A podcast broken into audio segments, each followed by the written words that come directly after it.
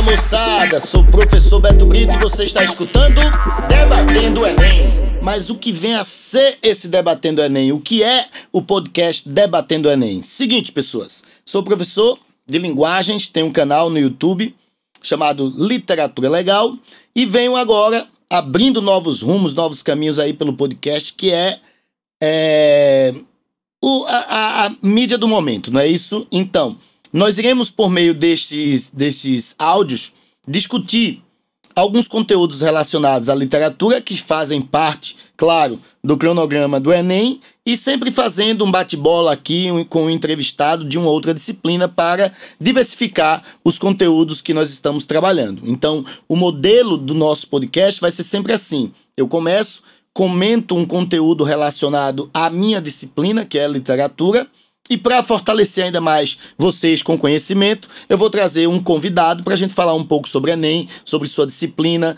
como você vai encontrar ele nas redes sociais e tentar ajudar, contribuir para que você detone no vestibular, ok? Seguinte, pessoal, o primeiro podcast, certo? A aula 1 do Debatendo Enem, é, vai ter como convidado o professor Jaguar Neto. O professor Jaguar Neto é professor de matemática. Daqui a pouquinho ele vai estar tá aqui com a gente conversando sobre a prova de matemática do Enem, os principais conteúdos, as principais dicas. Mas antes disso, eu vou começar falando do primeiro conteúdo relacionado à literatura no Enem, tá certo? Então, fica ligado aí, fera. Seguinte, é, quando a gente fala em literatura no Enem, essa literatura é cobrada na prova de linguagens, certo? As questões elas são meramente interpretativas e contextualizadas. Nem sempre o aluno consegue distinguir é, se a questão é de gramática, de interpretação textual ou literatura. Mas é muito importante você ter conhecimento acerca dos conhecimentos relacionados especificamente à literatura para aumentar a rapidez na resolução das questões. Porque você sabe que o grande problema, o grande obstáculo do Enem é justamente o tempo. Ok? Segura aí a primeira, o primeiro conceito que nós iremos trabalhar. O nome desse conteúdo é Conceitos Literários e corresponde à base da literatura nacional, certo? Ou seja, é aquilo que você precisa saber para poder entender as questões de literatura. Se você não sabe essa base, você não consegue responder nada de literatura. Primeiro conceito, o que vem a ser literatura? Muitas pessoas perguntam o que é literatura? É uma ciência? Uma disciplina? E na verdade, pessoal, lá na antiguidade clássica, quem definiu a literatura foi Aristóteles, um filósofo. E ele definiu como um processo artístico, assim como música, assim como pintura. Então, por exemplo, fazer pintura é fazer arte com tintas, formas, imagens. Fazer música é fazer arte com sons. Fazer literatura é fazer arte com palavras. Então, professor quer dizer que aquilo que a gente estuda dentro das aulas de literatura é arte? Não. O que você estuda nas aulas, no seu colégio, no seu cursinho, aqui nesse podcast, no YouTube, na verdade é a história da literatura brasileira. Então, ali é um processo histórico, é uma disciplina que estuda os autores e suas produções ao longo do tempo. Literatura em si é arte.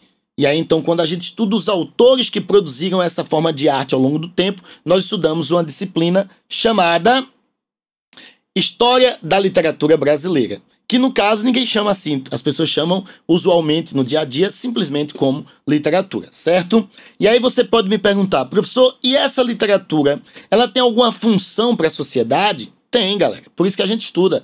A gente estuda por conta do seu valor para a sociedade. E aí, o primeiro valor que a gente pode classificar aqui, a literatura, é o seu valor histórico. Por quê? Porque quando a gente estuda literatura, a gente consegue ver por trás do texto a convivência do autor. Todo autor, ser humano, homem, vive em comunidade. E tudo aquilo que ocorre na produção dele é o que ele tem em vivência. Então, sua língua, seus costumes, sua religião, a hierarquia social, tudo transparece na produção literária. Então, é muito importante conhecer a produção literária de um autor, de uma época, para poder estabelecer um conhecimento com o processo histórico. Então, a primeira função da literatura é a função histórica. Outra função muito importante da literatura é a função social. Vejam só que ao longo dos anos o homem se utilizou da arte para poder denunciar determinados fatores sociais. Posso usar como exemplo para vocês o Castro Alves. Castro Alves ficou conhecido no final do século XIX como o poeta dos escravos. Por quê? Porque ele pegava seus poemas e utilizava para reivindicar a abolição da escravidão. Porque naquele momento havia um grupo de pessoas que já reivindicava isso. E aí, então, como havia esse interesse social na abolição da escravidão, o autor utiliza a sua arte como uma forma de denúncia. A arte nem sempre vai ser social, mas ela tem essa função social. Ao longo da história da humanidade, inúmeros artistas se utilizaram da arte como forma de denúncia da realidade social. A última e talvez a mais usual forma da função da, da literatura é o entretenimento, não é isso? Durante muito tempo, o homem utilizou a arte como passatempo. Então, a condição de entretenimento é uma coisa muito comum à produção literária. Os autores românticos, por exemplo, faziam obras para passatempo, para diversão. E aí a sociedade daquela época que não tinha TV, não tinha esse podcast, não tinha internet, não tinha, não tinha outras opções de entretenimento, usavam a leitura como única forma de entretenimento. Lembre-se que sequer existia rádio, então não tinha nem como popularizar a música. Então, a leitura passou a ser uma maneira de entretenimento, principalmente no século XIX, que foi um século de grande desenvolvimento da leitura no mundo, ok? Então, ó, nós comentamos aqui o valor da literatura, nós comentamos aqui as funções da literatura e comentamos aqui o que vem a ser literatura. Só que a gente também tem que lembrar o seguinte, pessoal. Nem sempre, quando utilizamos a palavra, nós estamos fazendo algo artístico. Então é necessário a gente saber diferenciar um texto que é artístico, que seria aquele texto literário, de um texto não literário. Claro que todo mundo deve saber que a palavra não foi inventada para ser arte, né? A palavra foi inventada com o interesse da comunicação. Os indivíduos precisavam se comunicar, e aí então inventa-se a palavra. A palavra é inventada para isso. No entanto, o ser humano, que é aquele ser muito inquieto, ele vai usar a palavra para fazer arte. E aí então a gente tem essa preocupação de diferenciar o que é um texto literário de um texto não literário. O texto não literário é aquele texto informativo, aquele que serve para comunicação apenas. E aí o autor vai se utilizar de uma série de coisas para poder fazer com que esse texto não fique literário. Por exemplo, ó, ele pode usar uma linguagem impessoal, ele pode preferir a denotação, porque ele vai ficar mais objetivo, mais claro. E esse texto vem em formato de prosa.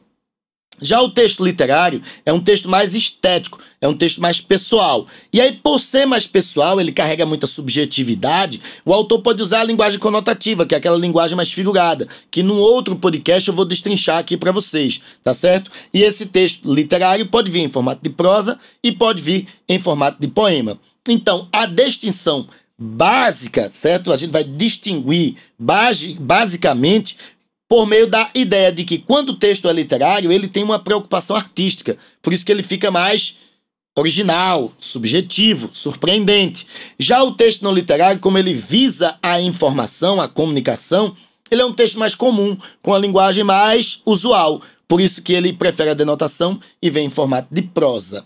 Esse aqui, galera, ó, esse aqui foi nosso breve resumo sobre os conceitos literários, que são aquelas primeiras dicas para que você possa responder questões de literatura do Enem. Esse conteúdo é muito importante, porque como o Enem é interpretativo, ele necessita dessa base do conhecimento para a resolução de suas questões. E agora você vai ficar aí com a gente, porque nós vamos ter uma entrevista com o professor Jaguar Neto, que vai falar sobre matemática no Enem, que é, galera, a disciplina que atrai mais os alunos, né? Porque são 45 questões. Imagine você se dedicar às 45 questões. E a disciplina que você pode mais estourar em nota, né? Então fica aí ligado que nós vamos ter uma entrevista com o professor Jaguar Neto, matemática. Falou, pessoal. Sou o professor Beto Brito e você está escutando Debatendo o Enem.